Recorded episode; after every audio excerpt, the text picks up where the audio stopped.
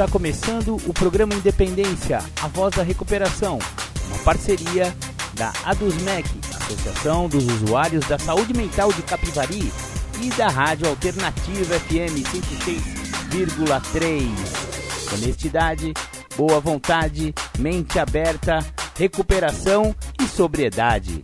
Com vocês, Marco Melo.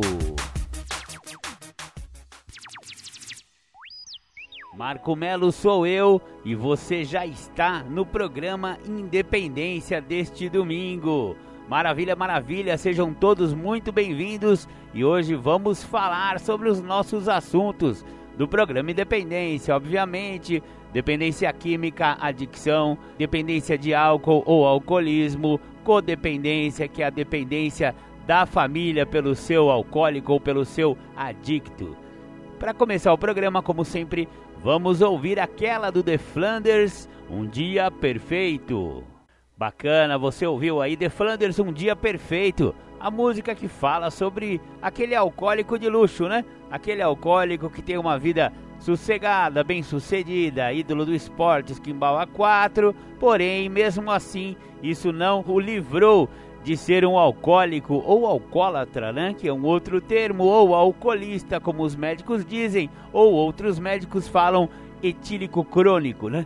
Tem vários, vários nomes da mesma doença, sim, é uma doença. O alcoolismo é uma doença catalogada pela Organização Mundial da Saúde. E essa música vem para dar um alerta que você não está imune ao alcoolismo, mesmo se você tiver bastante dinheiro no banco, mesmo se você for de boa família e teve uma criação perfeita, uma infância maravilhosa, etc e tal, você não está livre do alcoolismo. Então, o único jeito é você evitar o primeiro gole. Se você não está conseguindo evitar esse primeiro gole, companheiro ou companheira, procure uma sala de alcoólicos anônimos. Aí em Capivari temos reuniões regulares de alcoólicos anônimos. Procure a sala. Maravilha, maravilha. Ah, sim, a sala do de Alcoólicos Anônimos agora mudou. Aí de Capivari, eles estão na rua Silvio Janota. Eu não lembro o número de cabeça aqui, mas a Silvio Janota é pertinho da igreja, da igreja Nossa Senhora de Fátima, lá no bairro da Vila Fátima. Procure Alcoólicos Anônimos, algum companheiro vai te receber lá com um cafezinho e um abraço. Maravilha, maravilha. Hoje estamos é, voltando né, a essa tendência do programa Independência em fazer resenhas, exatamente. É uma série de programas de independência, de podcast e para quem assiste ao vivo aí pela cidade de Capivari, na 106,3 Alternativa FM, o programa Independência está fazendo uma série de resenhas dos livros do Instituto Independa. E hoje não vai ser diferente, falaremos sobre um livro muito significativo a respeito do nosso assunto aí, da Biblioteca Acadêmica lá do Instituto Independa. Mandar um abraço aí pro Christian Fernandes, que é o cofundador, né, e co-idealizador do Instituto Independa. E lá você pode baixar esses livros todos que eu estou passando aí para vocês. Você baixa o EPUB de graça, não é EPUB, desculpa, é um e-book em PDF totalmente gratuito. Legal, legal. O livro de hoje, muito bacana, chama-se Construção e Desconstrução da Dependência de Drogas, do indivíduo à família, de autoria da doutora Valéria Rocha Brasil. Este livro é um resumo de sua tese de doutorado que ele, ela apresentou em 2012 a uma banca examinadora da PUC de São Paulo, Pontifícia Universidade Católica, como requisito para a obtenção do título de doutora em psicologia clínica, sob orientação da professora doutora Rosa Maria Stefanini Macedo. Então é um livro científico, é um livro acadêmico e ele traz muitas informações a respeito da dependência de drogas. A gente vai começar nossa resenha com o começo do livro do capítulo 1, Visão Sistêmica e Dependência de Drogas. Evolução dos conceitos de dependência de drogas. A relação do ser humano com as drogas tem sido vista, conceituada e tratada de diversas maneiras ao longo da história. A forma com que se vê este fenômeno influencia e é influenciada pela maneira com que se age diante dele. Isto é, as condutas perante as questões relacionadas às drogas, como técnicas de prevenção e tratamento, por exemplo, são interdependentes da construção dos significados sobre a relação do homem com elas e os contextos socio-históricos culturais nos quais estão inseridos. Assim sendo, discorreremos sobre a evolução histórica dos conceitos relacionados ao tema da dependência de drogas, contextualizando-os histórica e culturalmente, refletindo sobre como relacioná-los à visão sistêmica de acordo com o paradigma pós-moderno da construção da realidade. Primeiramente, o uso de drogas estava relacionado a rituais tribais ou a comemorações específicas dentro de contextos socioculturais bem definidos e nem se cogitava ou era relatado algum conceito específico sobre dependência de drogas. O indivíduo que apresentava problemas relacionados ao uso de drogas era encarado sob um ponto de vista espiritual, isto é, ele estava tomado por um espírito e, portanto, o tratamento deveria ocorrer a partir de rituais que o exorcizassem. Posteriormente, o cunho moral e estigmatizante passaram a vigorar, transformando o dependente de drogas em uma pessoa fraca, sem moral e até mesmo marginal. Desta maneira, a segregação, o isolamento e o confinamento seriam a solução destes casos. O desenvolvimento das definições dos conceitos de dependência e seus derivados vem ocorrendo há 200 anos.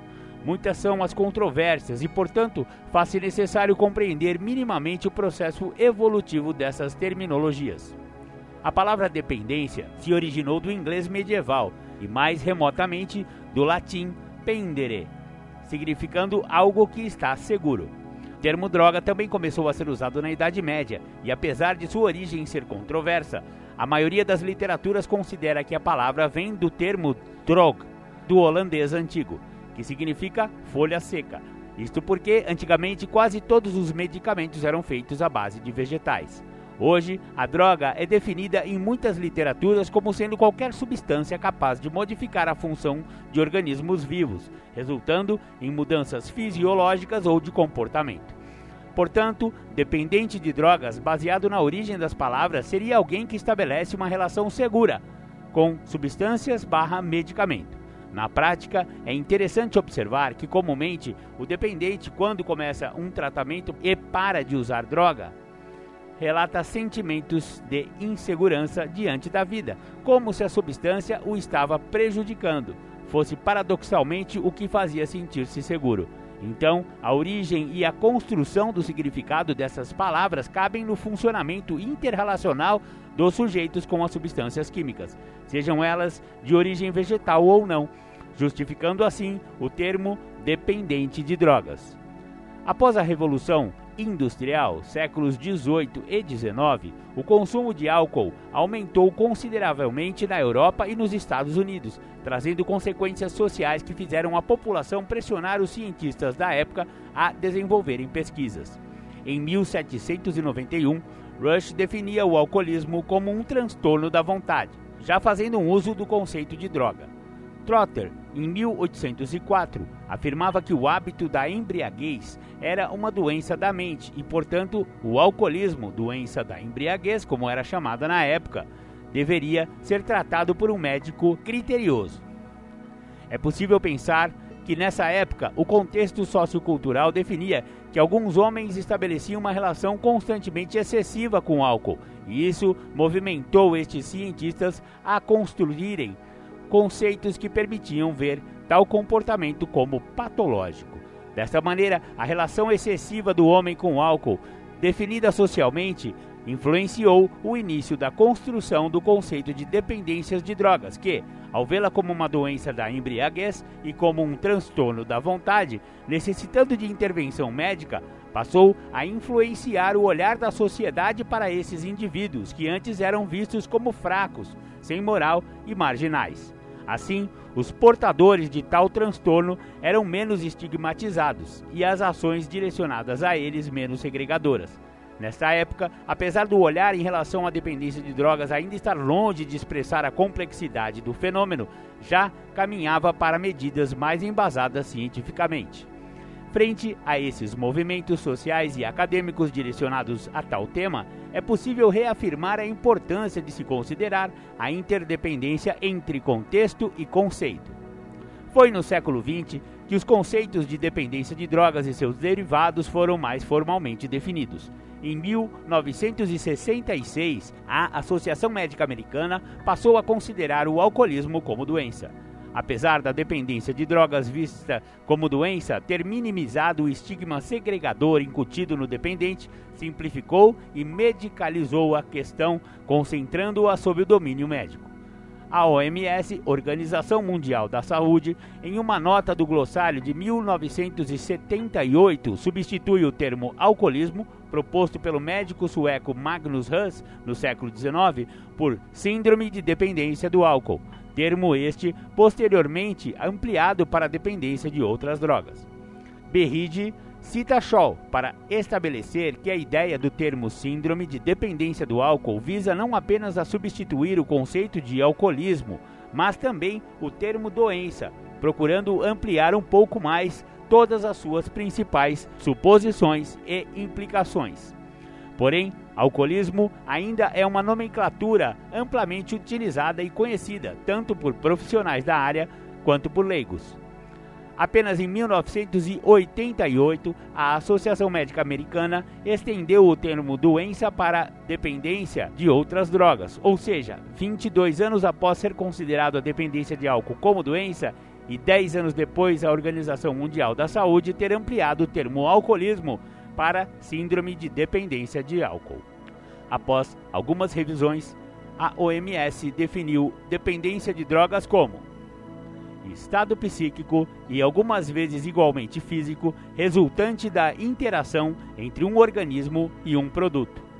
Esta interação caracteriza-se por modificações do comportamento e por outras reações que obrigam fortemente o usuário a tomar o produto contínua ou periodicamente, com o fim de encontrar os efeitos psíquicos e às vezes evitar o mal-estar da privação. Pode haver ou não tolerância. Essas transformações de definições e linguagens repercutem, na prática, a uma descentralização da dependência de drogas sob o domínio médico e hospitalar, ampliando um pouco mais a questão para um ponto de vista psicológico e relacional, envolvendo por conseguinte aspectos socioculturais. Ainda na década de 1990, alguns profissionais da área, dentre eles Kalina, se utilizaram do termo droga adicção para se referirem à dependência de drogas. Tal autor baseou no resgate do contexto em que foi construído o significado da palavra, afirmando: Nos termos da República Romana, o particípio passado adictum, empregado como adjetivo, designava o homem que, para pagar uma dívida, convertia-se em escravo, por não dispor de outros recursos para cumprir o compromisso contraído. Adictum era aquele que assumia como marginal, alguém que fatal ou voluntariamente fora jogado numa condição inferior à que estivera até então. Em síntese, tratava-se de uma pessoa que não soube ou não pôde preservar aquilo que lhe conferia identidade. O adicto aparece assim como despojado. É aquele que perdeu sua identidade e simultaneamente adotou uma identidade imprópria como única maneira possível de saldar sua dívida Através da renúncia à sua identidade verdadeira, mas insustentável, o adicto restabelece o equilíbrio social perdido em virtude de sua inadimplência. Adicto era aquele que evitava a dissolução total de sua existência, apelando para a aceitação em público de sua falta de direito a uma identidade pessoal. Para ser alguma coisa, devia aceitar que não era ninguém. Kalina faz uma associação da função que o dependente desempenha no sistema familiar ao assumir esse papel com o adictum da República Romana, uma vez que ambos assumem uma identidade que não é a sua para resgatar o equilíbrio do sistema. Apesar da riqueza histórica do termo e do importante paralelo traçado por Kalina com relação ao papel, ao lugar e à função do dependente de drogas no sistema familiar, este termo não se ajusta à realidade brasileira, uma vez que a palavra adicção não existe na língua portuguesa com sentido de dependência, mas o termo foi utilizado de maneira inespecífica, tanto para dependência quanto para abuso de drogas. Entretanto, alguns profissionais no Brasil o empregam até hoje. Mantendo a análise da evolução do conceito no século XX, a toxicomania foi outro termo utilizado para caracterizar dependência de drogas devido ao fato de que, neste período, tóxico passou a ser sinônimo de droga.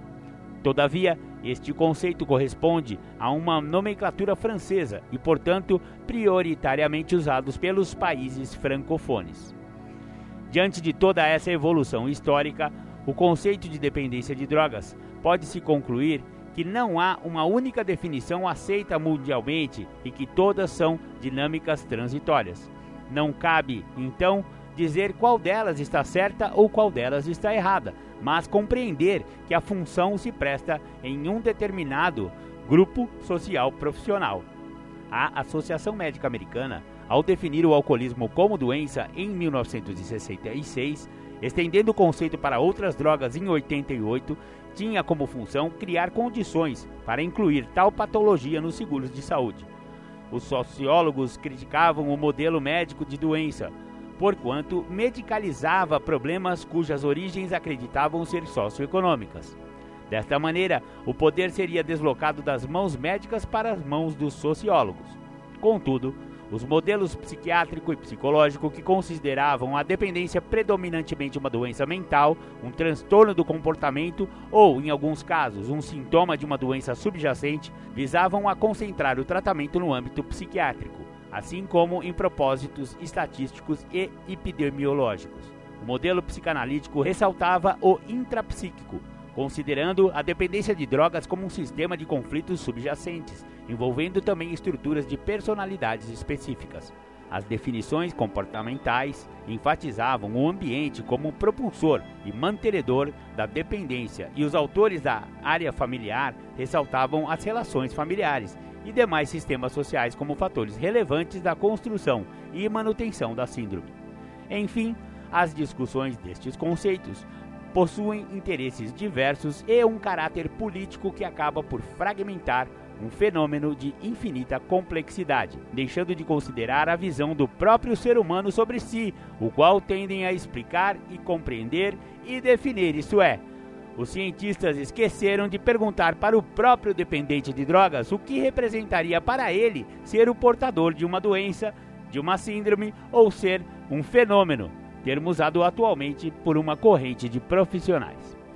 Analisando todos esses aspectos, ao nos referirmos à dependência de drogas ao longo deste livro, considerá-la-emos como uma síndrome, segundo a descrição da décima revisão do Código Internacional de Doenças, CID-10, de 1993, uma vez que este termo amplia a noção de doença para aspectos psicológicos e sociais da questão. Porém, o paradigma sistêmico nos permite agregar as relações familiares sem desconsiderar o significado do termo síndrome, a saber, a dependência de drogas, que além de ser uma síndrome, também é um sintoma que comunica e denuncia as dificuldades interrelacionais nos diversos sistemas nos quais o dependente está inserido. Bacana! Vamos fazer uma pausa agora e vamos ouvir uma música de recuperação e já já a gente volta com nossa resenha.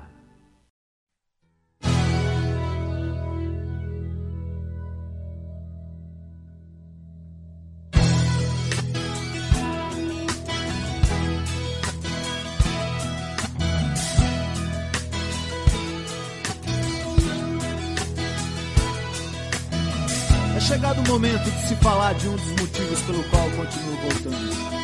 Motivos pelo qual continuo tentando, não é só de parar de usar que eu tô falando. Porque hoje eu já voltei a viver e quero mais, das trevas para a exposição da luz. Uma nova maneira de viver é o que hoje me conduz.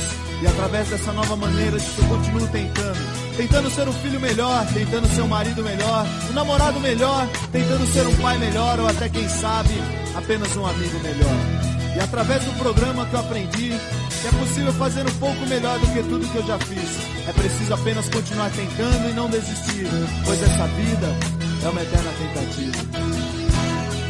É uma eterna tentativa.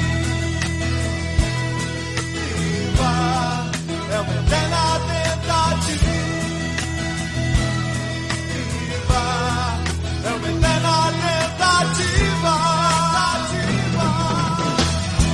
Direitos autorais daqueles que continuam tentando depois de muitos anos. Daqueles que continuam voltando depois de muitos anos para dizer para quem tá chegando que realmente funciona.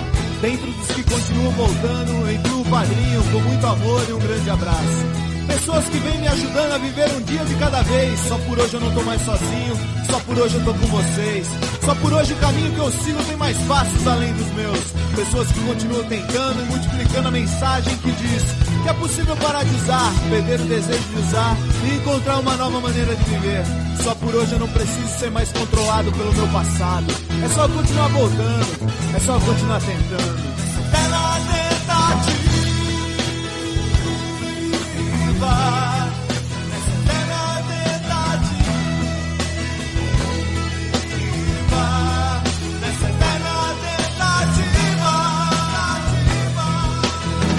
Só por hoje eu me sinto parte de algo, algo muito maior, mágico, grandioso.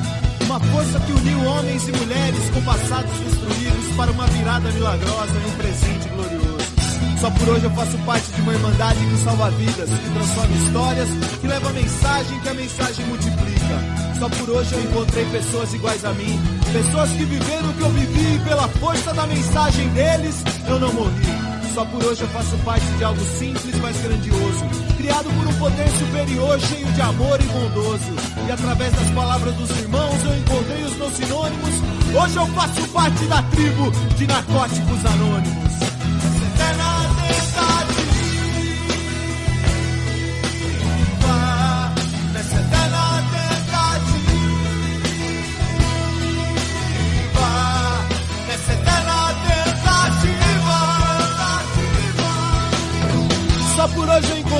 Pessoas que faltavam em minha vida. Só por hoje eu encontrei a minha tribo. O meu povo, como diria o velhinho. A tribo dos tatuados, a tribo dos mal compreendidos, a tribo dos discriminados. Mas eu prefiro lembrar da tribo do abraço, do momento mais próximo de dois corações.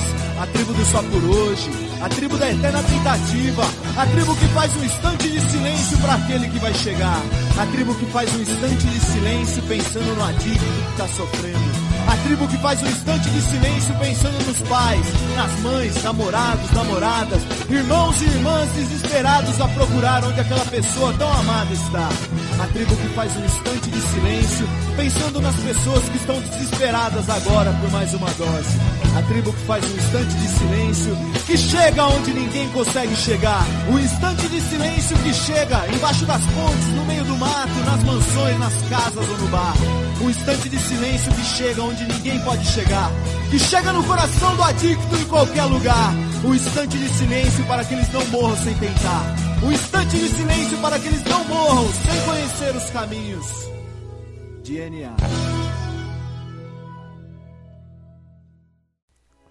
Muito legal, você ouviu aí uma música que as pessoas estão chamando de Os Caminhos de NA, que foi composta por membros anônimos das Irmandades.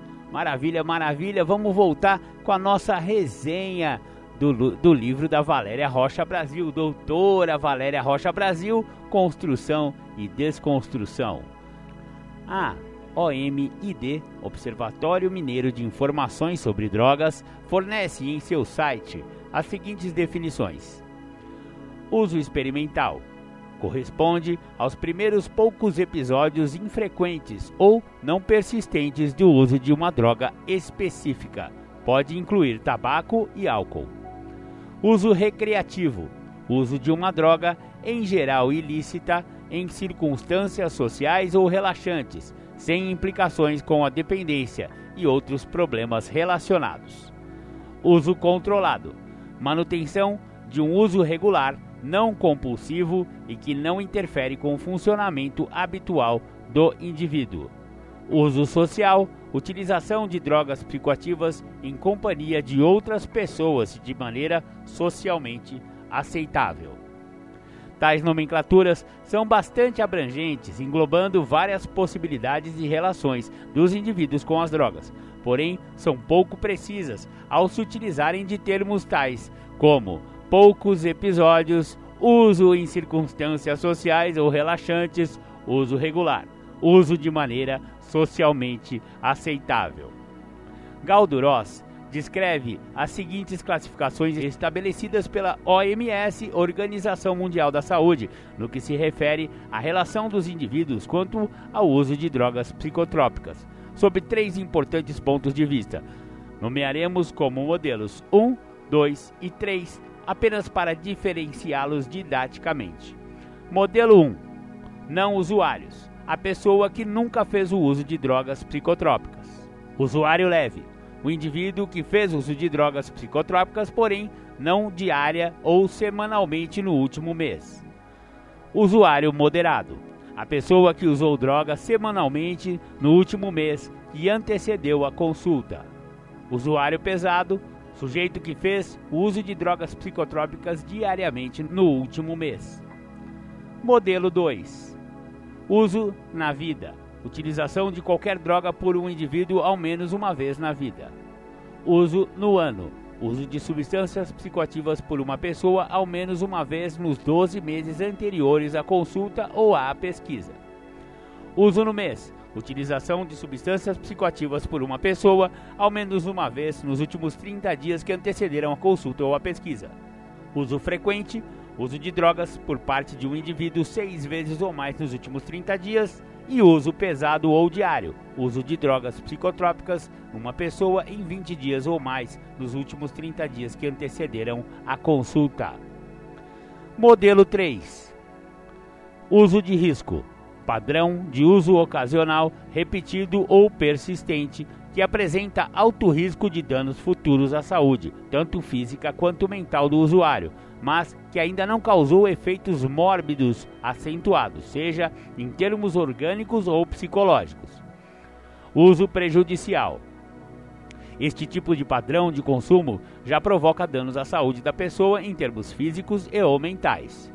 Uso indevido. Utilização da substância com propósito incompatível com as normas legais ou médicas. Todos os modelos colaboram para nomear mais claramente os diversos padrões de uso de drogas.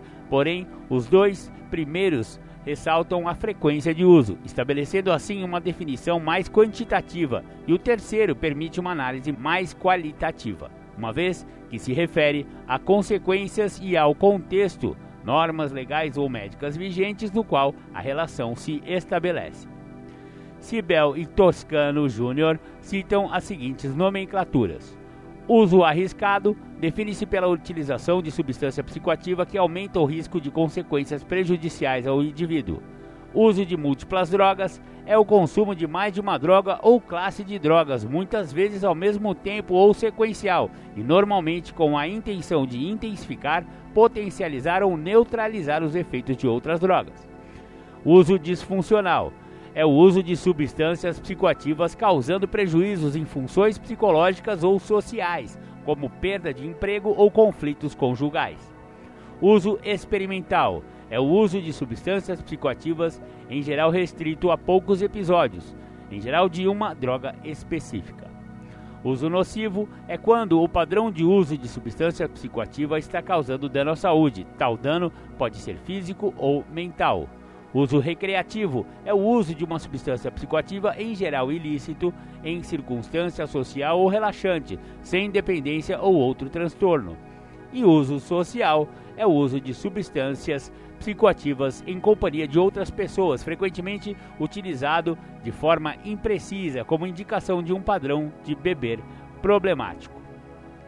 Tais caracterizações são relevantes não para rotular de maneira inflexível as relações dos seres humanos com as drogas, mas para ressaltar as diversas nuances de padrões interrelacionais entre sujeito e substância, saindo do maniqueísmo dependente barra não dependente. Ao longo deste livro, nos basearemos em conceitos e critérios definidos pela OMS, por acreditarmos que no momento se adaptam mais às realidades contextuais atuais das vivências clínicas e das pesquisas no mundo ocidental. Outro conceito construído também no século XX, tão importante quanto os relacionados aos padrões de uso de drogas, é o de codependência. Silva fez uma revisão deste conceito, possibilitando o esclarecimento das origens do termo, assim como suas diversas denominações ao longo dos anos. Na década de 1930, as assistentes sociais de instituições que tratavam de dependentes de álcool, ao atenderem as esposas destes pacientes, verificaram alguns padrões de funcionamento que se repetiam em todas as entrevistadas. Elas apresentavam um intenso vínculo e preocupação com seus maridos e níveis altos de ansiedade, angústia e depressão. Nas décadas de 1940 e 50, o conceito foi se estruturando a partir das pesquisas direcionadas às esposas dos alcoolistas. Além deste movimento, ocorria em paralelo a estruturação dos grupos de alcoólicos anônimos, grupo de ajuda mútua direcionado a alcoolistas, e de Al-Anon, grupo de ajuda mútua direcionado aos familiares e amigos de, dos alcoolistas, predominantemente as esposas, que colaboravam tanto com a recuperação dos dependentes de álcool quanto com as estratégias de relações e convivência de seus familiares. Neste cenário, o termo codependência historicamente foi associado às esposas de alcoolistas. Na década de 1970, este conceito foi ampliado, envolvendo não apenas o funcionamento das relações com os dependentes de drogas, mas também outras relações disfuncionais que pressupunham dependência e indiferenciação. Weckscheider, em 1981, introduziu o conceito de codependência como uma obsessão familiar sobre um comportamento e bem-estar do dependente, em que o eixo da organização familiar passa a ser o controle do consumo alcoólico. Humber e Cohen fizeram uma revisão nas visões dos diversos autores sobre a codependência. Gordon Barré ressaltam que a codependência era considerada como uma, anomalia de policiamento compulsivo Esterly e Neely descrevem padrões de funcionamento comuns entre codependentes que são observados mesmo quando não se relacionam com dependentes de drogas. Baixa autoestima, desejo de ser necessário, grande tolerância para o sofrimento, necessidade de controlar e mudar os outros. Estas observações colaboram para minimizar a responsabilidade do dependente de drogas sobre as dificuldades do codependente e quebra a relação linear de causa e efeito o dependente de drogas deixa de ser o causador da codependência do outro. Porém, enquadra a pessoa considerada codependente em um quadro diagnóstico com características específicas de personalidade, ignorando os movimentos interrelacionais do fenômeno.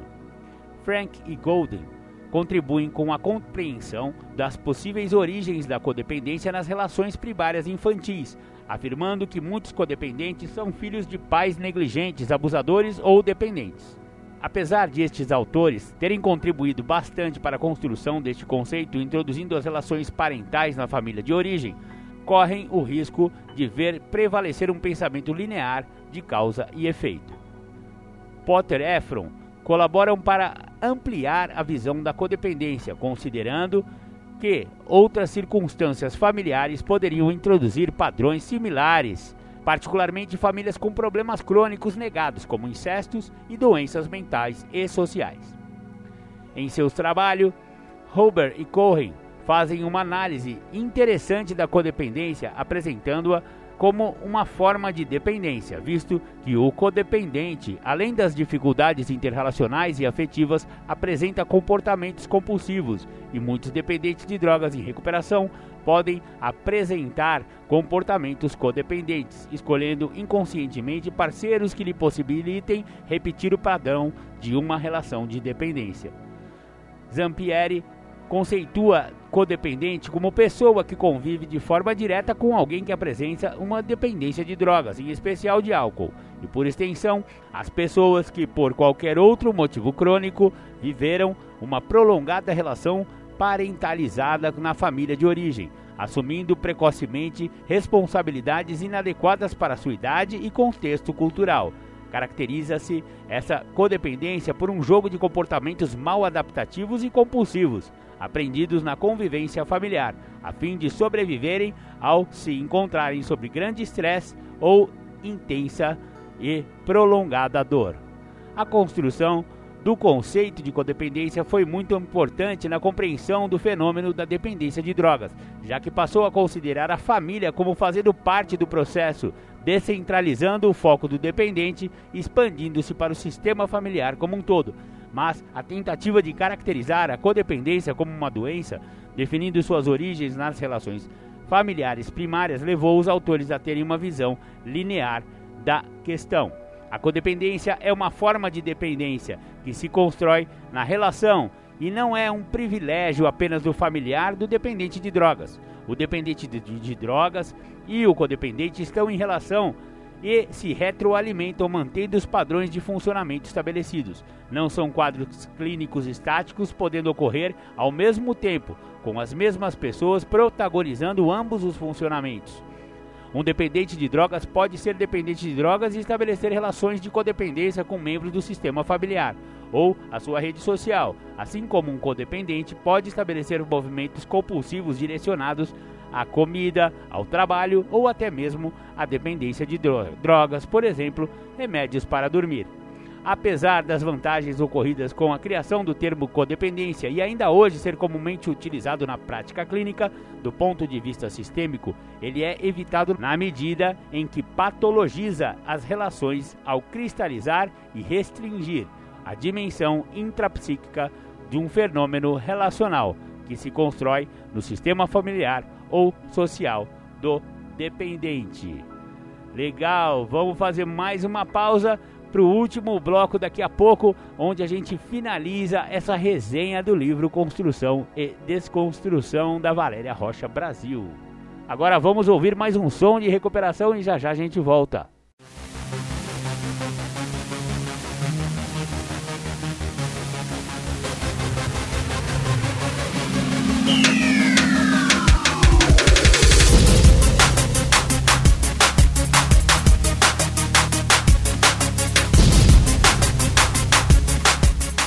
Você está ouvindo o programa Independência, a voz da recuperação.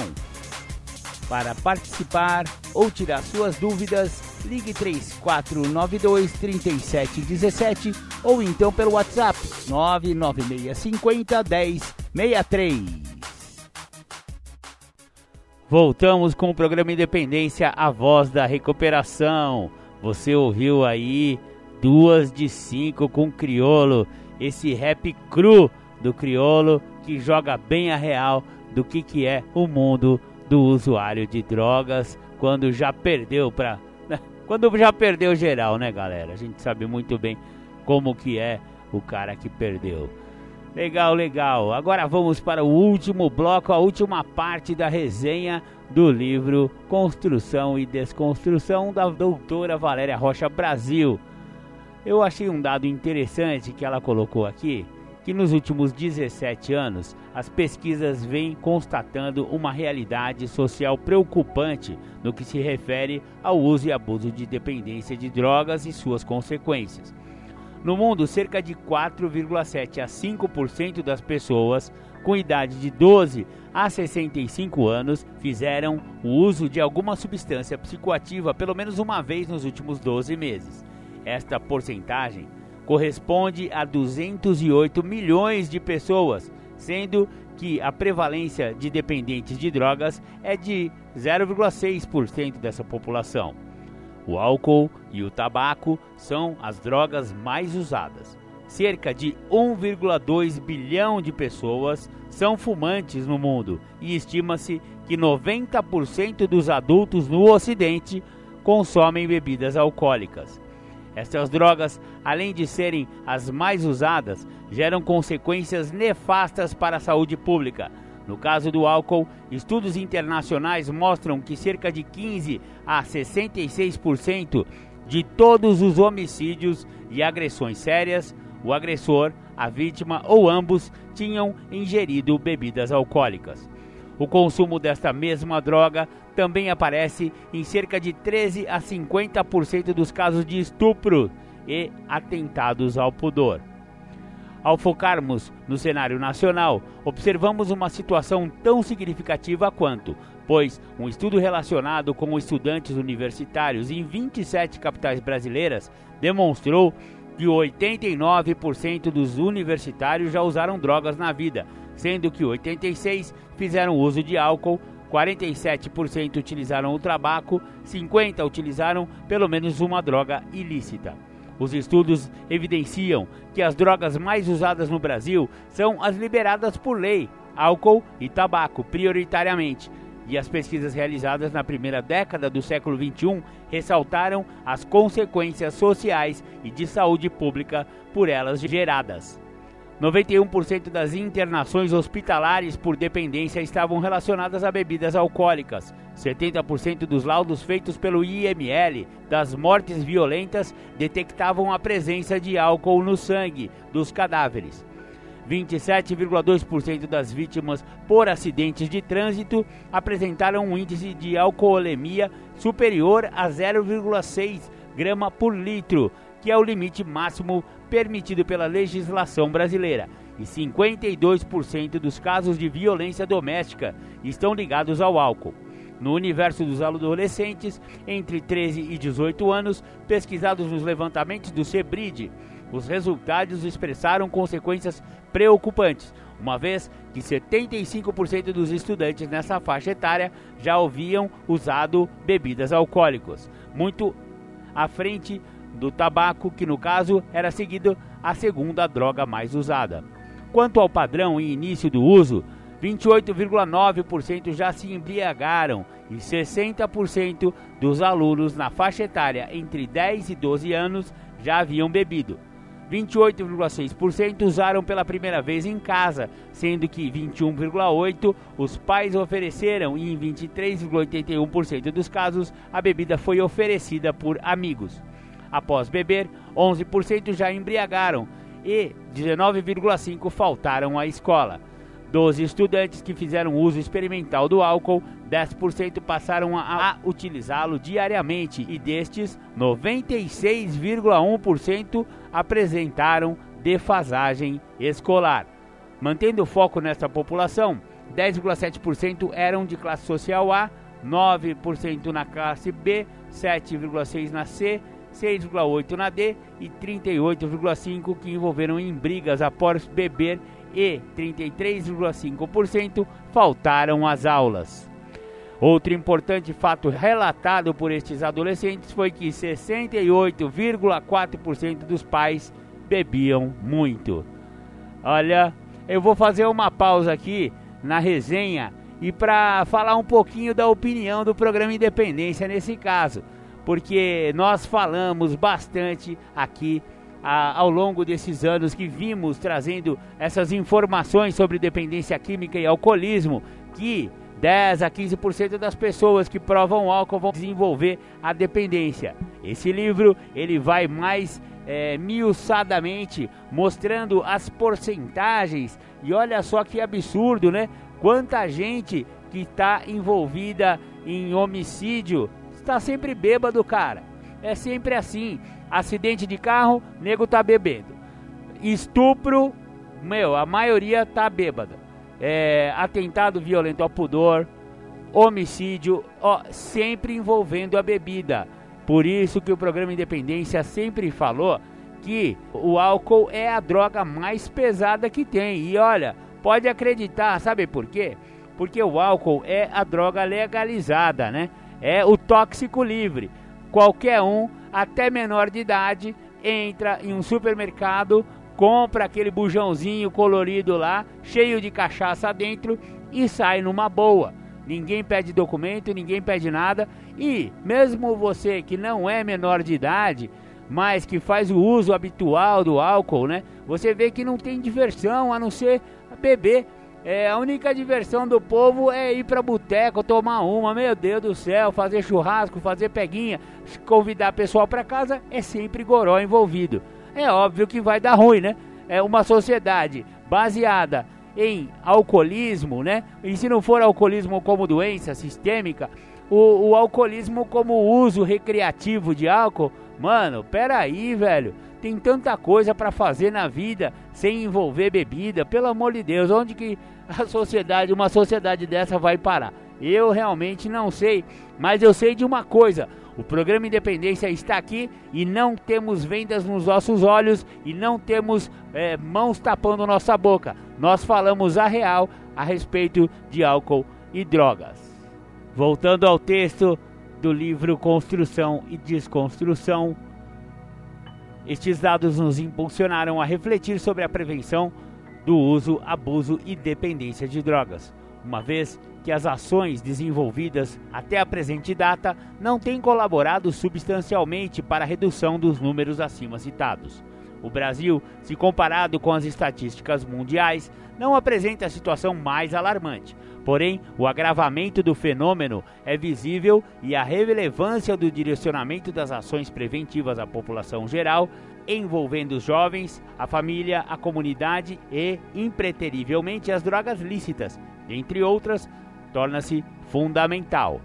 Acredito que estes e outros estudos epidemiológicos retrataram o verdadeiro cenário em relação às drogas lícitas e ilícitas, deixando claro o quanto os meios de comunicação e outros sistemas sociais, políticos, culturais e históricos balizaram o impacto do uso de algumas substâncias na saúde pública e na sociedade como um todo.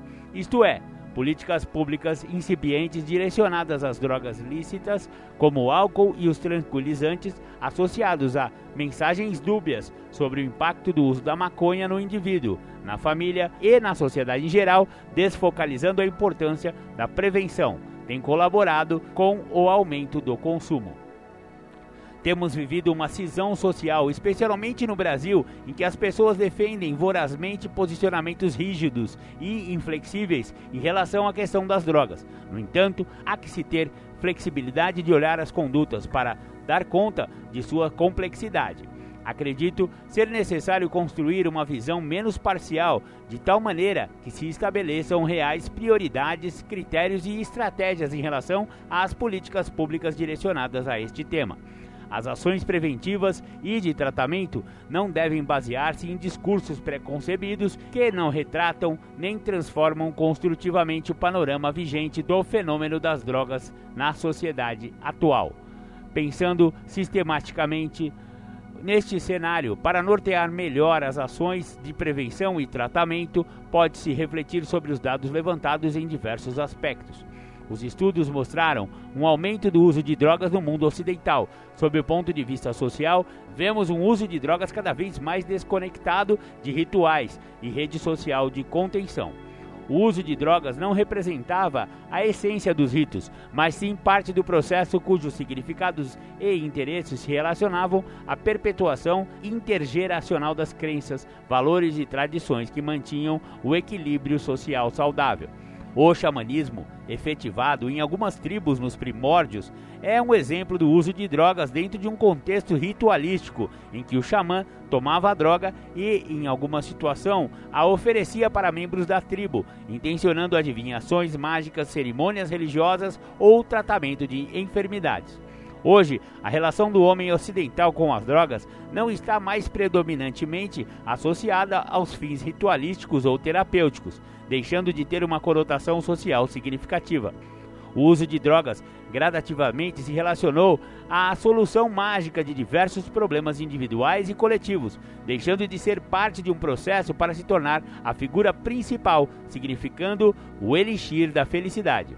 Além disso, deixou de ser fruto de uma construção social para estar a serviço de interesses políticos e econômicos de grupos específicos, que, com ações importantes de marketing, incentivam e induzem ao uso cada vez mais intenso, associando-o à imagem de poder, bem-estar e pertencimento social. Outros dados importantes demonstrados nos últimos levantamentos são os relacionados ao aumento do padrão de uso de álcool entre as mulheres brasileiras. Estes números podem estar relacionados com uma mudança do lugar da mulher no contexto social local. Cada vez mais as mulheres ocupam um espaço maior no mercado de trabalho, nas universidades e na família. É comum famílias sustentadas por mulheres, possibilitando que participem de rituais e lazeres ligados à ingestão de bebidas alcoólicas que antes eram predominantemente masculinos. Por exemplo, happy hour após o trabalho, frequência nos bares próximos às faculdades, festas universitárias e raves. Com o mundo mais globalizado, interdependente e entrelaçado, houve um intercâmbio maior e mais rápido, facilitado pela evolução tecnológica de tipos de drogas, padrões de uso e ambientes indutores. Uma determinada droga usada de uma determinada maneira em uma região específica rapidamente se dissemina, deixando de ser um fenômeno regional para se tornar global. Ao pensarmos na construção criativa e eficaz de ações preventivas e de tratamento, devemos considerar e aprender com o processo social das drogas na humanidade. Em psicoterapia, falamos que a transformação de um funcionamento individual e ou familiar perpassa, dentre outras coisas, pela compreensão e ressignificação da própria história. Assim sendo, não podemos transformar o cenário atual sem revisarmos e aprendermos com a história das drogas na humanidade. Ao observarmos o crescimento e o declínio do uso de drogas ao longo da história, verificamos como um círculo vicioso constante, isto é, a humanidade, no que se refere à proibição e à liberação das drogas, vem funcionando como uma brincadeira de roda em que todos giram para o mesmo lado, mantendo o mesmo movimento ao longo dos séculos. Na prática, o funcionamento do círculo vicioso das drogas se dá da seguinte maneira: primeiramente, ocorre a descoberta de uma determinada droga em uma região específica. Posteriormente, esta substância é levada para outros locais do planeta, sendo assim disseminada na maioria das vezes por formadores de opinião, profissionais da saúde e outros, que passam a divulgar que determinada droga serve para solucionar diversos males. Este movimento possibilita que a substância atinja seu apogeu. Posteriormente, consequências negativas do uso ou abuso são identificadas e as proibições começam a aparecer, fomentando o seu declínio. Após alguns anos de ostracismo, a mesma droga é revitalizada, dando continuidade ao seu círculo vicioso. Vale ressaltar que interesses sociais, políticos e econômicos acompanham todo este processo, tanto na disseminação barra apogeu, quanto na possibilidade de e declínio. Evidentemente, o círculo vicioso é um processo longo e instável entre uma fase e outra. Talvez a melhor figura geométrica para ilustrar tal movimento seja o hexágono ou octágono, ao invés de um círculo, mas para ilustrar e expressar a maneira mais simples do fenômeno muito complexo. Bacana! Você vê que a complexidade da, da, das, das relações né, que se faz com a, o uso e o abuso das drogas, tanto lícitas quanto ilícitas, tá? Vamos sempre falar sobre isso aqui, porque esse negócio de é só maconha e cocaína que é droga é um papinho para boi dormir, né? Aqui no programa Independência a gente já deixou muito claro que não é só é, de, não é só de maconha e cocaína que vivem as drogas. Pelo contrário, elas estão nas farmácias e elas estão nos bares, nos supermercados, nas lojas de conveniência, etc, etc, etc. O programa Independência tá acostumado a ouvir essas conversinhas para boi dormir, mas estamos munidos da ciência e munidos de muitos livros. Por isso, estamos aqui encerrando a nossa resenha do livro construção e desconstrução da dependência de drogas do indivíduo à família da doutora Valéria Rocha Brasil. Espero que vocês tenham gostado de mais esse livro. Se você gostou e quer saber mais profundamente o que fala esse livro, ele é bem grande, 172 páginas. Você baixa ele gratuitamente pelo Instituto Independa, cujo site é independa.com.br ou então vai lá no paraentender.com.br, que é o site também do, para entender a dependência química, onde você também pode baixar e-books gratuitos. Maravilha, maravilha! Agora vamos fazer as nossos, os nossos apoios culturais e já já a gente volta com o programa Independência, a voz da recuperação. Bacana, bacana, após nossos apoios culturais, voltamos com o programa Independência. Agora, no segundo bloco, na segunda parte do programa Independência, vamos receber o nosso já tão conhecido e amigo Bruno Góes. Exatamente, Bruno Góes hoje vai falar de cinco coisas que, se você não fizer, ele vai recair. Vamos entender então o que significam essas cinco coisas que Bruno Góes está falando. Muito bacana, muito bacana. Sejam todas muito bem-vindas.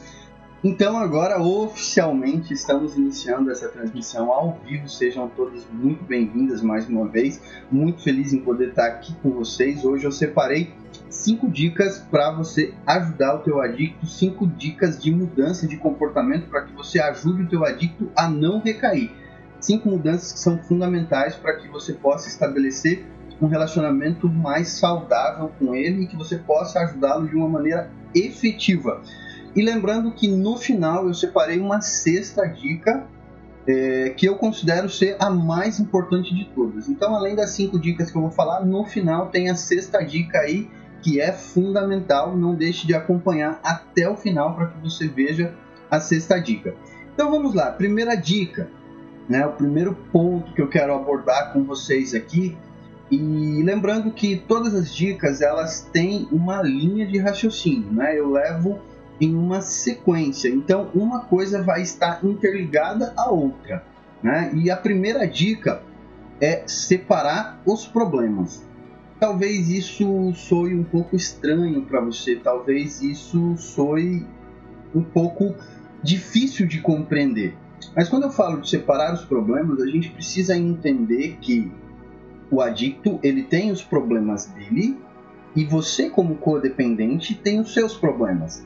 É, o maior problema de todos é que com o passar do tempo o teu foco ele ficou tão voltado para o adicto que é como se os problemas, se os problemas tivessem se misturado e virou tudo uma coisa só, né? Então você já não tem mais uma vida, você já não tem mais os seus problemas, você tem os problemas do adicto que passaram a ser seu e virou tudo uma bagunça só. Então, é, quando eu falo de separar os problemas, de fato separar, colocar cada problema no seu lugar. Qual é o problema que compete ao adicto? Qual é o problema que compete a mim? O que de fato é responsabilidade minha? O que não é responsabilidade minha? Até onde eu posso ajudar? Até onde eu não posso ajudar? Inclusive, é, eu tenho um vídeo que eu falo sobre olhar para o problema, que foi um vídeo que repercutiu bastante onde eu falo das enchentes, da chuva e tal, e tem tudo a ver com esse tema, né? Separar os problemas. Porque a maior confusão que os codependentes geralmente faz quando mistura todos os problemas é acreditar que o meu problema é o adicto. E o adicto entende que o problema dele é as drogas. Então é, é uma terceirização de problema que não tem fim e, consequentemente, não tem solução também né? Quando eu vou terceirizando o problema, um problema que é meu, que está me afetando, que está fazendo mal para mim, quando eu vou terceirizando esse problema, eu não encontro solução. Né? Quando eu usei o exemplo da enchente, é porque todas as mídias estavam dizendo que é, enchentes causam grandes transtornos nas cidades, chuvas causam grandes transtornos nas cidades. E essa é uma maneira errada de olhar para o problema. Não é assim que a coisa funciona. Não é assim que as coisas acontecem. A chuva não é causadora do problema. A enchente se deu não por causa da chuva, a enchente se deu porque a cidade, as pessoas, a população não é, se desenvolveu como deveria, né? E aí construiu um monte de concreto, a terra não consegue absorver toda a água da chuva, e aí sim veio a enchente, junto com todo o lixo, poluição e tal. Então tem uma parcela de responsabilidade nesse problema que é minha. Né? E quando eu falo de separar os problemas, a gente precisa aprender a fazer isso. Né? Entender que o problema da dependência química pertence ao adicto, não a mim. Eu não vou conseguir resolver o problema dele. Eu não vou conseguir resolver o problema dele. Eu consigo resolver o meu problema. E qual é o meu problema? O meu problema se chama codependência. Né? Então, separar os problemas. O que se refere à adicção, o que se refere à dependência química, compete ao adicto e é problema dele resolver. É problema dele, não é problema seu. Você fornece a ele todas as possibilidades para que ele resolva. você fornece a ele recursos para que ele corra atrás, você fornece a ele situações para que ele tenha condições de resolver o seu problema.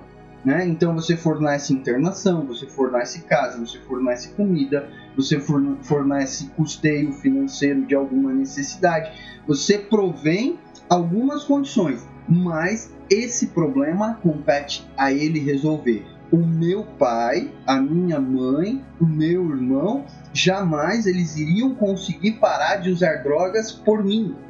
Jamais. E ninguém consegue fazer isso, porque esse é um problema meu. Né? Cuidar da minha adicção compete só a mim, é responsabilidade minha. A minha família me fornece recursos, mas a responsabilidade de cuidar da minha recuperação é minha. Por um outro lado, o codependente, por sua vez, tem a responsabilidade, tem a responsabilidade de separar a sua parcela de responsabilidade aí nesse contexto. Você dá ao adicto o que é dele e você também assume o que é seu. Essa parcela de responsabilidade é minha. Né? Eu, Bruno, como codependente, entre aspas, compreendo que dentro desse contexto existe um problema que é meu.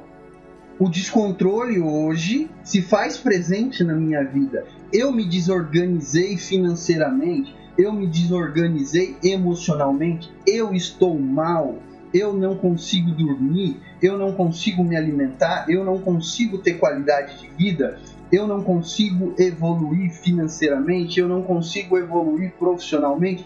Olha a quantidade de problemas que eu citei que provavelmente hoje é presente na tua vida e que você não está se dando conta porque você está olhando só para o adicto. E esses problemas eles estão acumulando na sua vida. Esses problemas eles estão se juntando cada vez mais. Então, você não resolve os seus problemas, os seus problemas vão se acumulando. Você também não resolve o problema do adicto, porque o problema dele quem tem que resolver é ele. E aí você acumula os seus problemas tentando resolver o deles, aí você traz o dele para você e vai cada vez mais aumentando os seus problemas. Então, a primeira dica, separa os problemas, coloca cada um no seu quadrado, cada um no seu lugar. O que pertence a você de fato? E aí, é, uma dica para você conseguir enxergar isso com mais clareza, eu, eu gosto muito de usar esse termo clareza, né? Uma dica para você enxergar isso melhor é você olhar para aquilo que você de fato pode resolver. O que você consegue resolver? A gente gasta muito tempo e muita energia preocupada com coisas que não dá para a gente resolver, que não está no nosso mérito resolver. A gente se desgasta demais é, preocupado com coisas que, que não tem solução. Né? Às vezes a gente fica estressado porque tem muito trânsito, aí a gente fica estressado porque o semáforo fechou, aí a gente fica estressado porque o outro não está tão bem humorado como eu gostaria que estivesse, aí a gente fica estressado porque o outro não me tratou como eu gostaria que tratasse. Então, uma maneira de eu separar e de eu entender qual é o meu problema, uma maneira de eu conseguir ter uma clareza maior sobre isso, é entender o que eu posso resolver o que de fato eu consigo resolver, o que está na minha mão, né? Qual é o meu problema nesse contexto? Nós estamos falando de um contexto onde existe um indivíduo usando drogas ou iniciando um processo de recuperação existe uma família ao entorno desse indivíduo. O que realmente você consegue resolver hoje? O que é problema seu hoje? O que não é seu, deixa para ele resolver. O que não compete a você, deixa para ele resolver. Ele só vai aprender a resolver quando você der a ele esse problema. Eu conheço muitos adictos que a família chega para mim e fala: Ah, Bruno, mas meu adicto parece um menino, parece um garoto de 10 anos de idade, parece um menino de 12 anos de idade, completamente infantilizado. E aí eu vou observar melhor esse relacionamento. O, o cara nunca teve a oportunidade nem de comprar a própria cueca o cara nunca teve a oportunidade de comprar o próprio sabonete, porque nunca faltou, nunca precisou comprar, nunca passou por uma dificuldade. Até ontem eu estava no encontro né, com, com as meninas do, do grupo do, do WhatsApp e surgiu uma questão aonde é, eu falei justamente sobre isso. Um dos principais erros que as famílias cometem, né? Um dos principais erros é pensar assim: eu não quero que ele passe por aquilo que eu passei. Eu não quero que ele sofra aquilo que eu sofri. O que a gente não percebe é que hoje eu só sou quem eu sou por aquilo, por, aquilo que eu passei.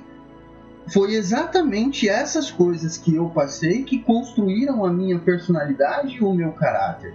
Foi exatamente essas dificuldades que eu passei que fizeram com que eu aprendesse a dar valor em algumas coisas. Foi exatamente essas dificuldades que construíram aquilo que eu sou hoje. E privar o, o, o adicto disso é tirar dele o direito de construir alguma coisa. Então, permitir que ele passe por essas dificuldades, eu sei que muitas das vezes é difícil.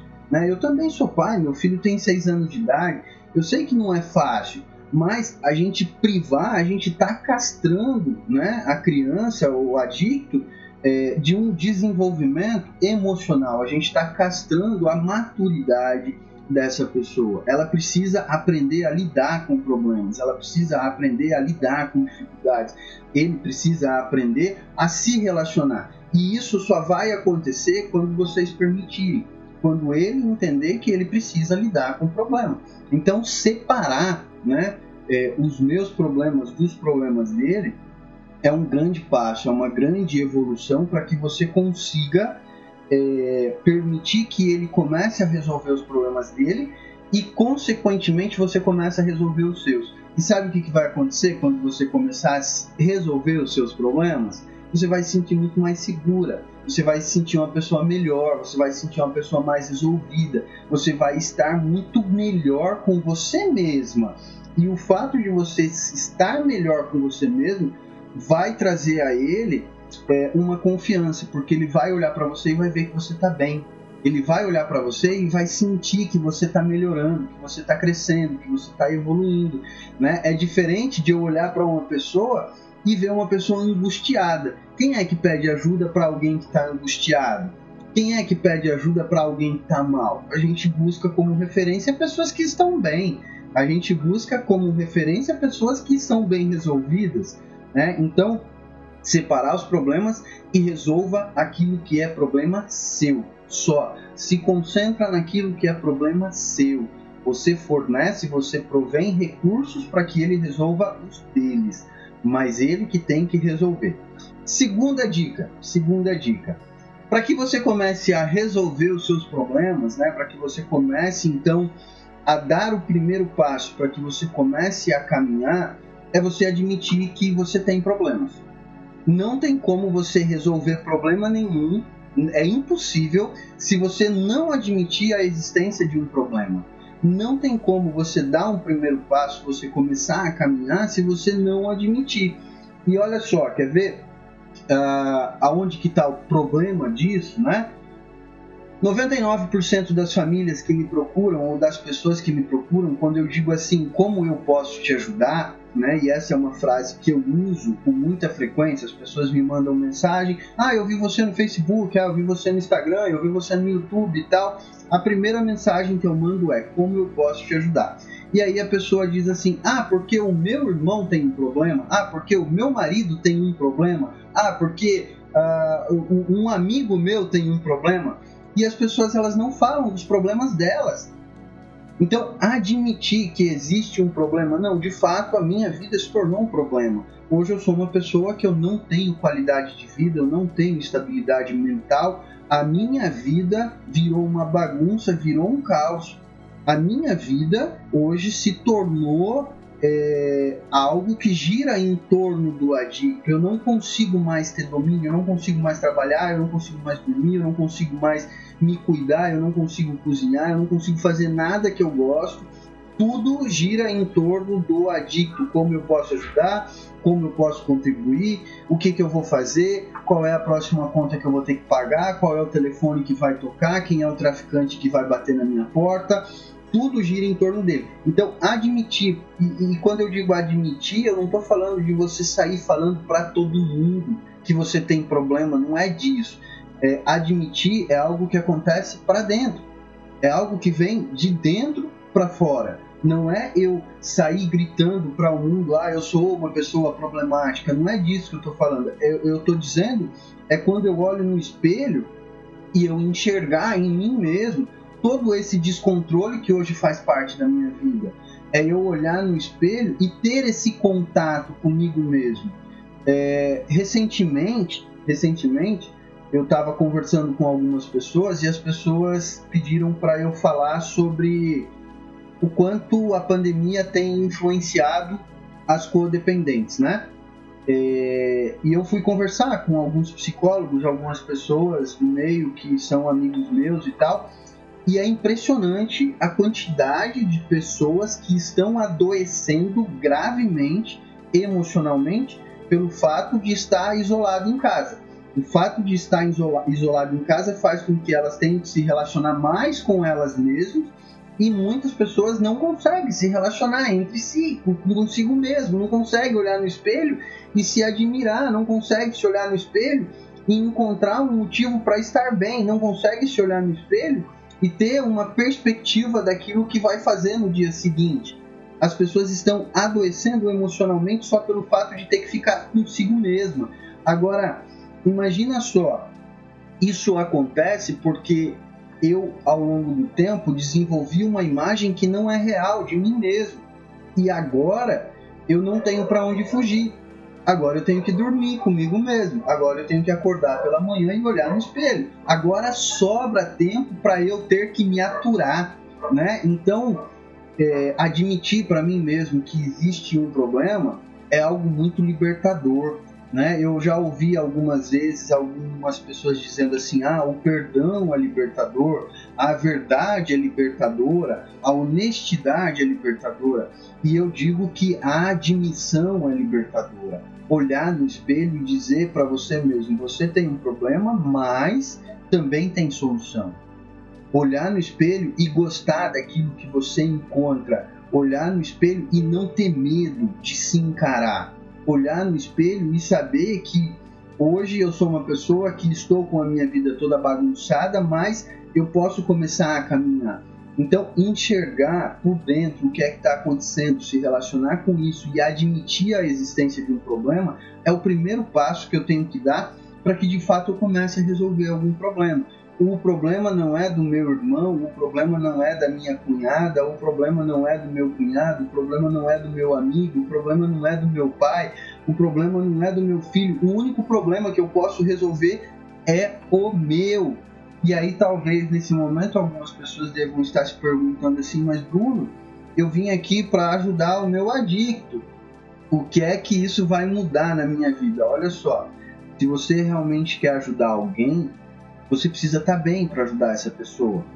Imagina só, você vai para uma consulta psicológica, né? Você marcou uma consulta com um psicólogo porque você não está bem emocionalmente, e aí você chega lá no consultório do psicólogo, ele está brigando com a recepcionista, quebrando o pau no telefone, chutando cadeira, tudo bagunçado, com o cabelo tudo detonado e tal. Você vai fazer a consulta com esse psicólogo?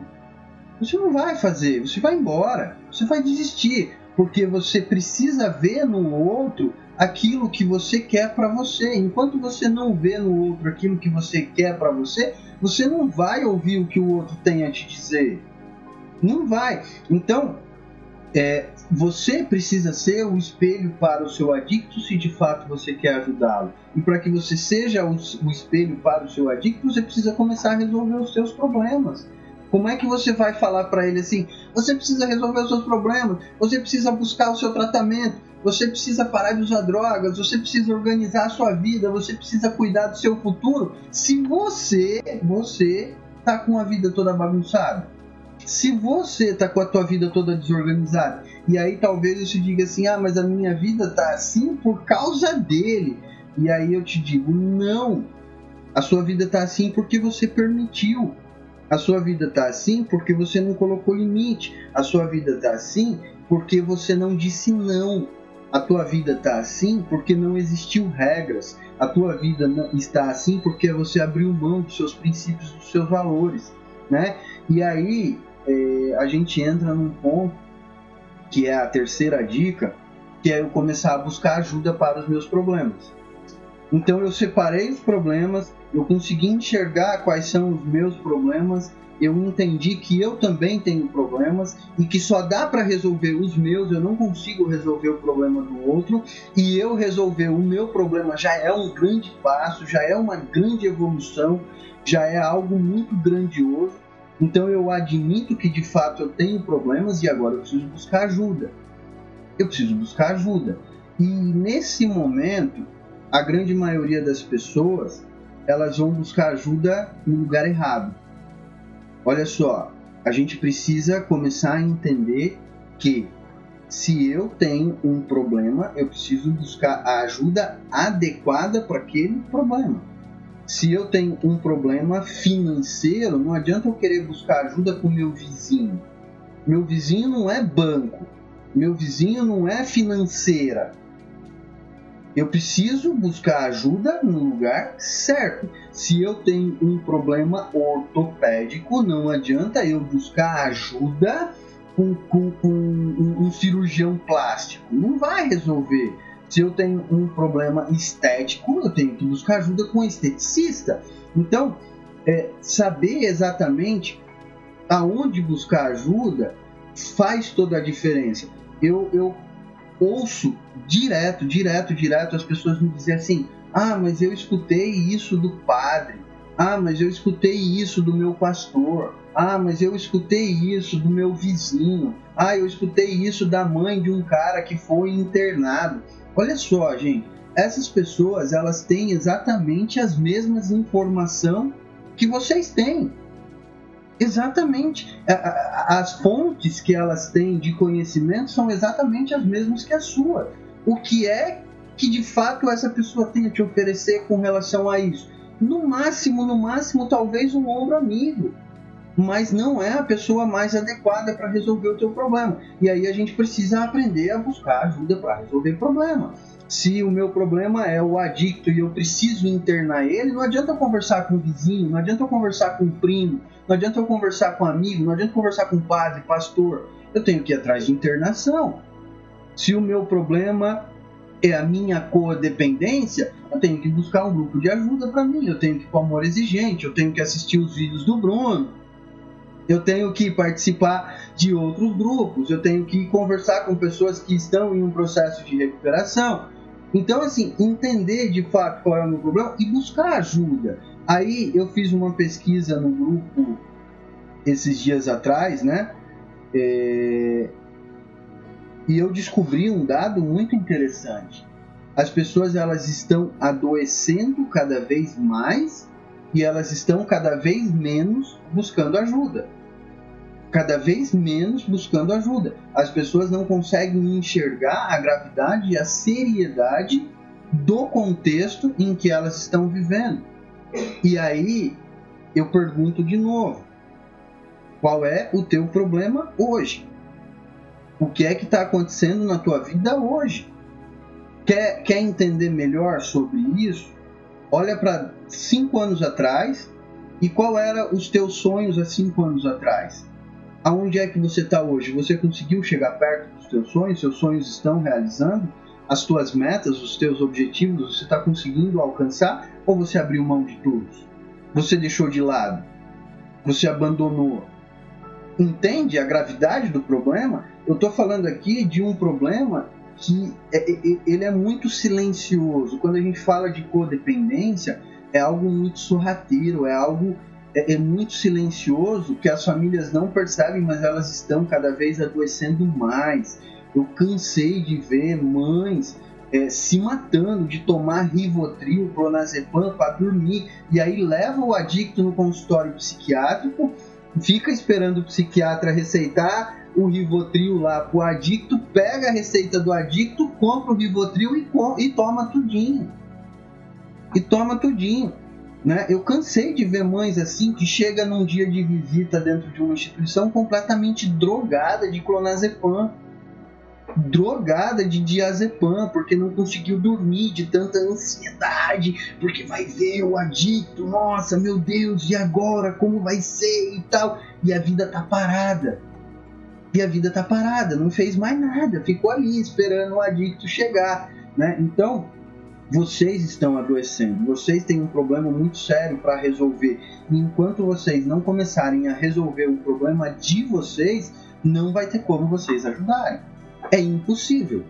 É impossível. Ah, Bruno, mas eu quero só ajudar o meu adicto. Não tem como.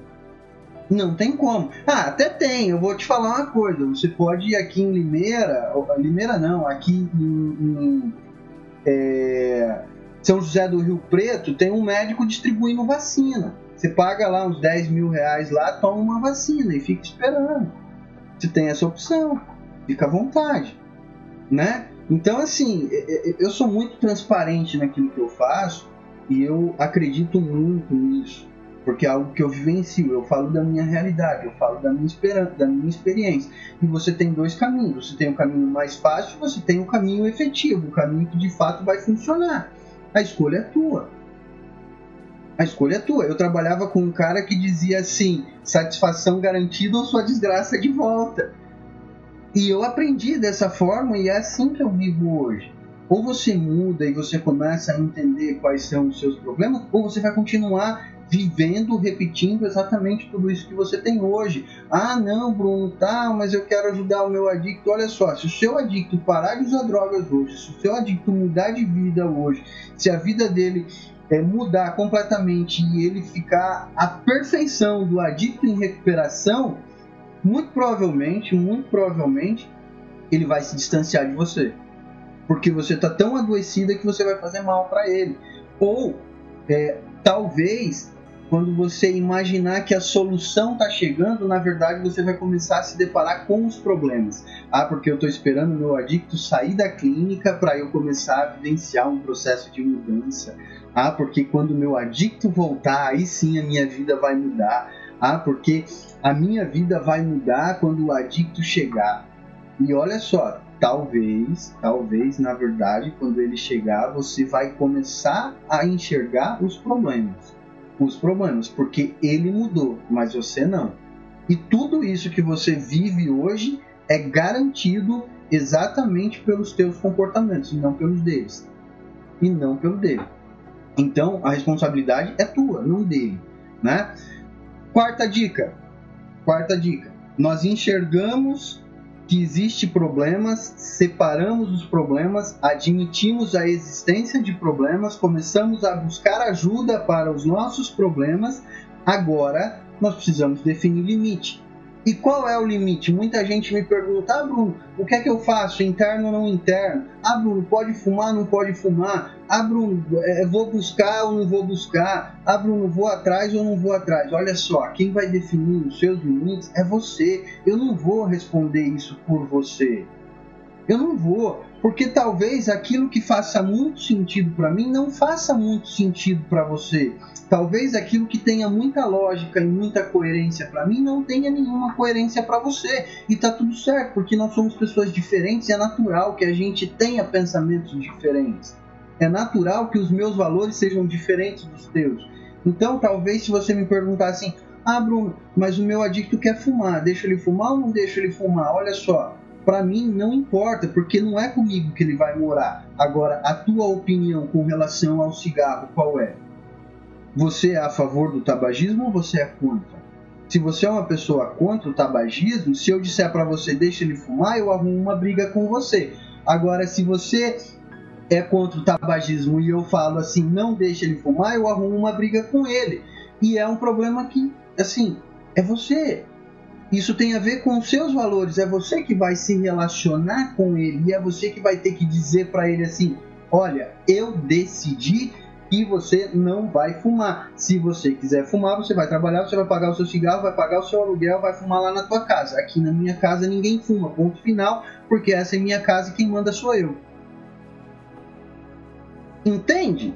Então não sou eu que vou definir os limites por você, não sou eu que vou dizer a você faça A, faça B, vai para a direita ou vai para a esquerda. A grande questão é que a maioria das vezes vocês se tornaram pessoas tão inseguras que vocês precisam de um respaldo, né, de alguém para poder falar, não, eu estou fazendo isso porque o Bruno falou para eu fazer isso.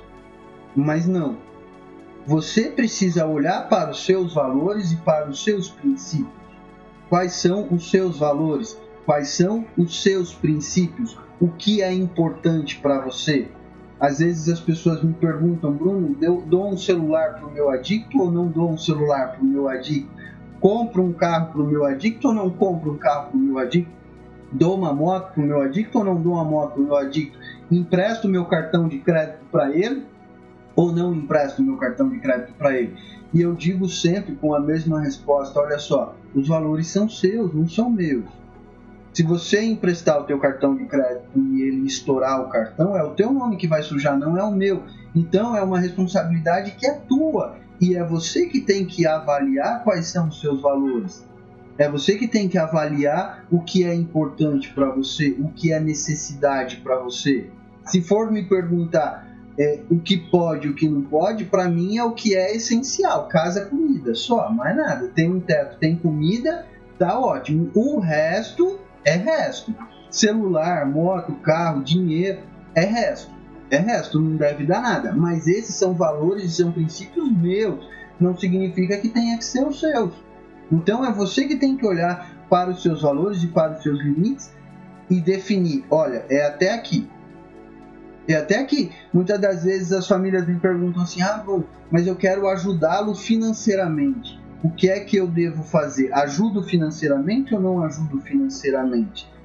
Eu digo, você tem que avaliar o que de fato é importante para você, porque para algumas pessoas é importante que o adicto tenha um celular de qualidade, enquanto para outras pessoas não é importante. E não tá, não, não tem uma disputa entre o que é certo e o que é errado. Ah, é certo ter celular? Não é certo ter celular se para aquela pessoa é importante que tenha o celular, então que dê o celular. Se para outra pessoa não é importante que tenha o celular, então não dê o celular. Agora, é, estabeleça limites de acordo com seus princípios e com seus valores, de acordo com aquilo que compete à tua realidade, de acordo com aquilo que você vive, né?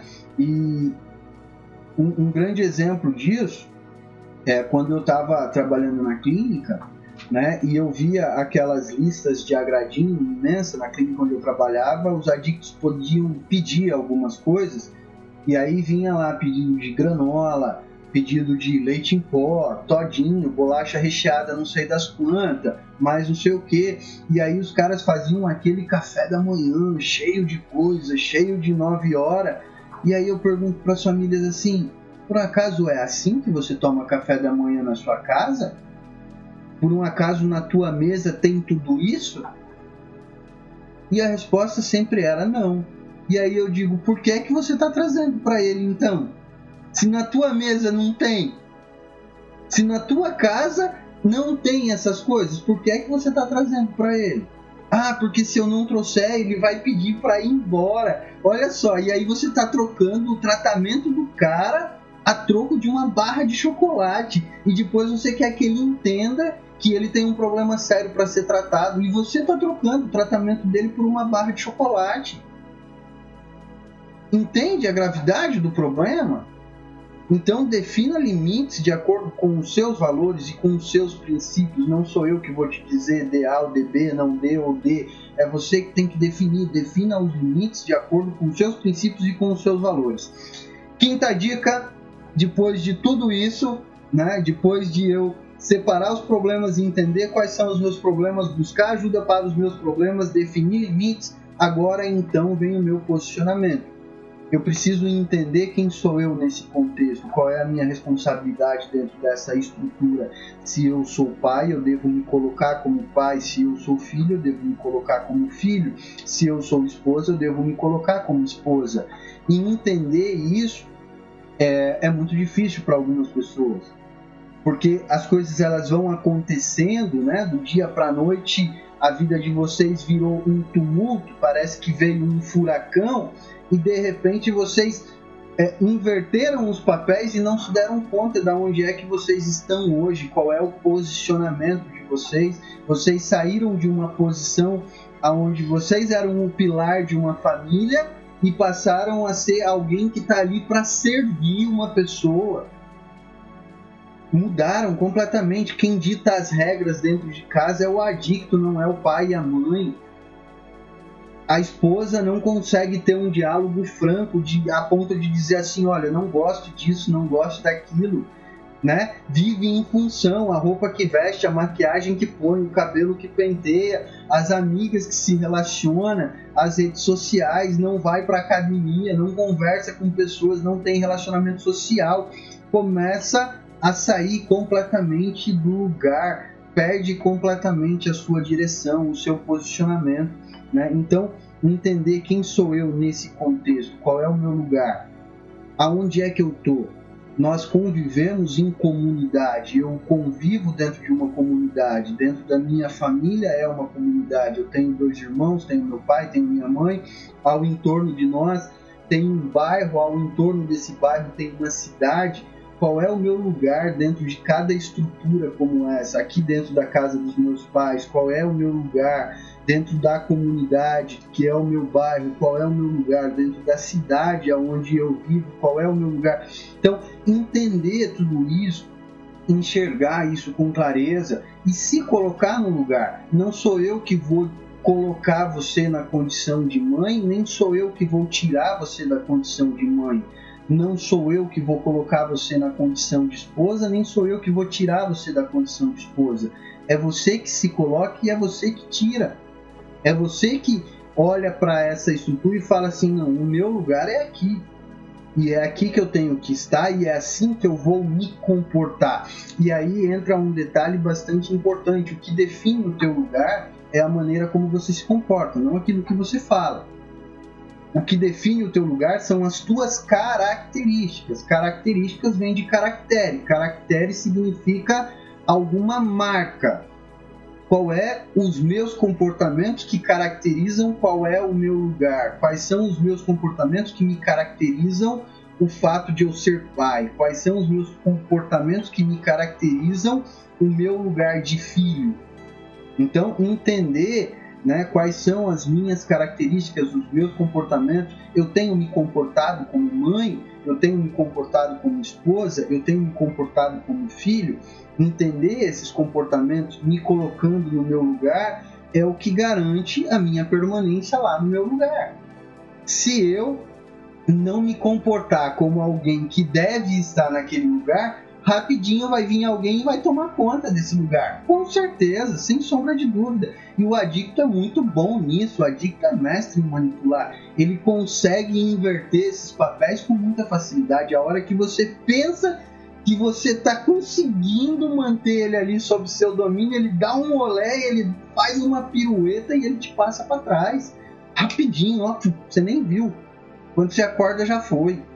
Então, é, é, buscar comportamentos que te coloquem no teu lugar. Um dia desses, uma, uma moça me perguntou assim, tá, Bruno, como é que eu faço então para eu ser uma boa esposa? Como é que eu faço para me colocar no lugar de esposa? Eu digo para ela assim: você vai lá no YouTube, escreve assim: como ser uma boa esposa. Aí vai vir uma lista de vídeo imensa falando sobre como ser uma boa esposa. Você escolhe aqueles que você se identifica e você assiste. E você começa a buscar uma direção.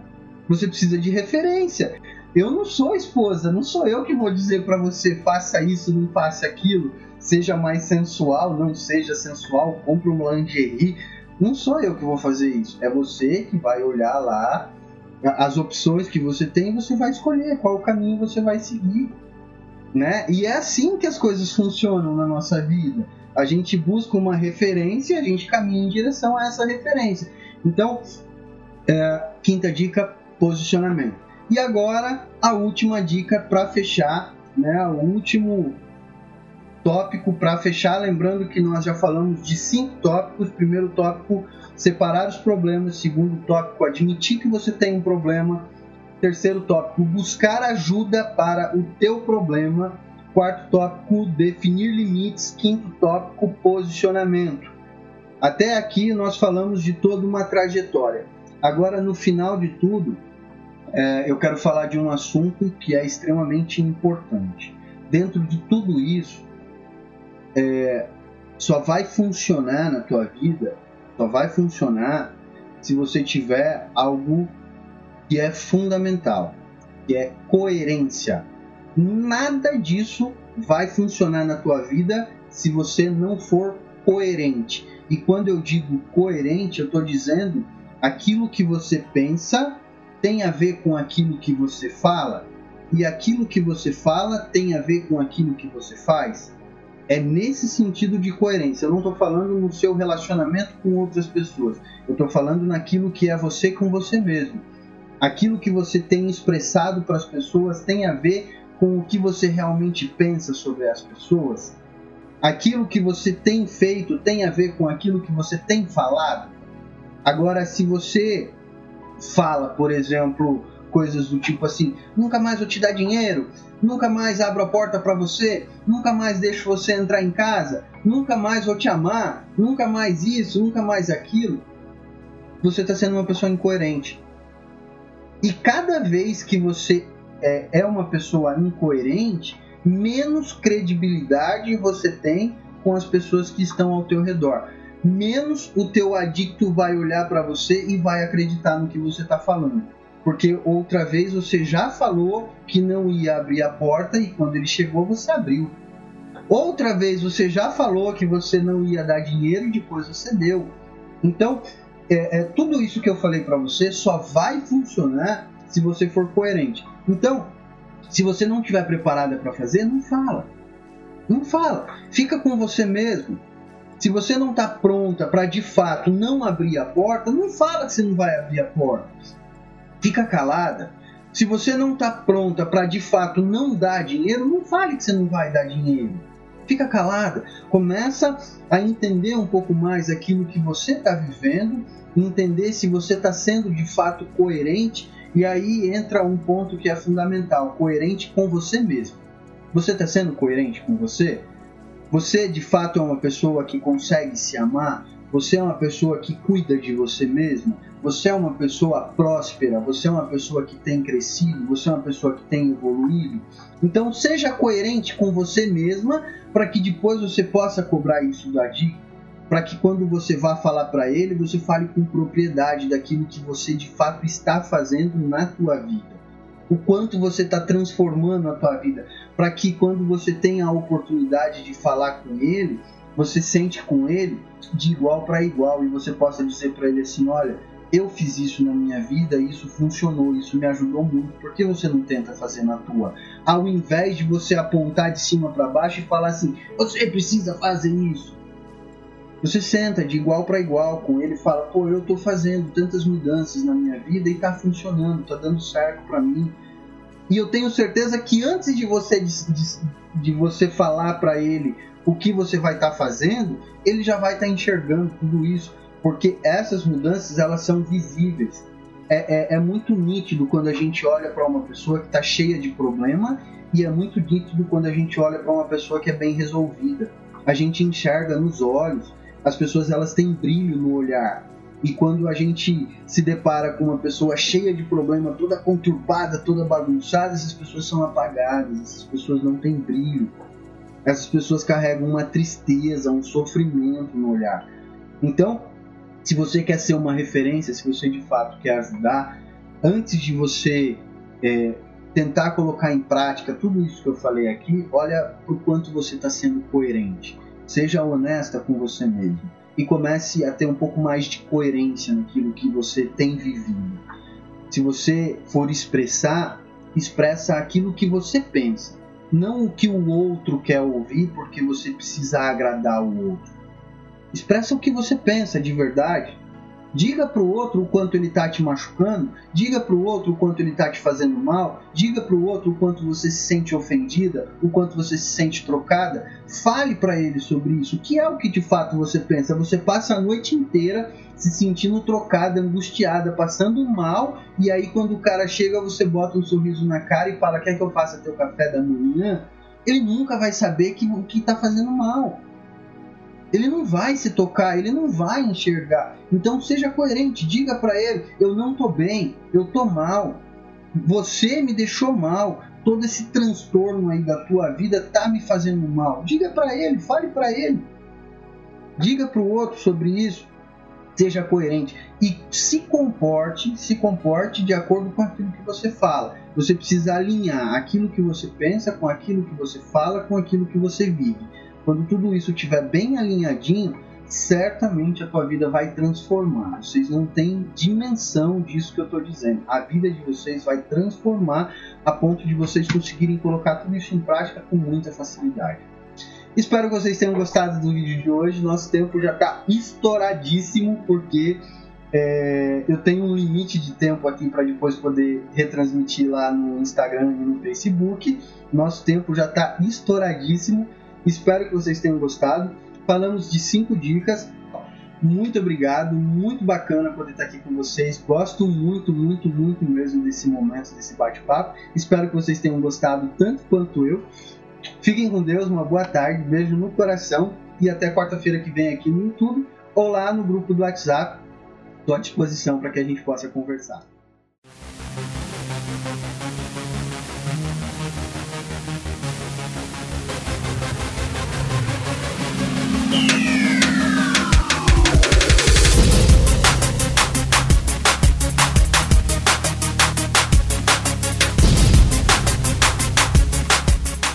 Você ouviu o programa Independência, a voz da recuperação, uma parceria da ADUSMEC, Associação dos Usuários da Saúde Mental de Capivari e da Rádio Alternativa 106,3. Até domingo que vem, com mais informações a respeito de dependência química e alcoolismo. Obrigado, até mais!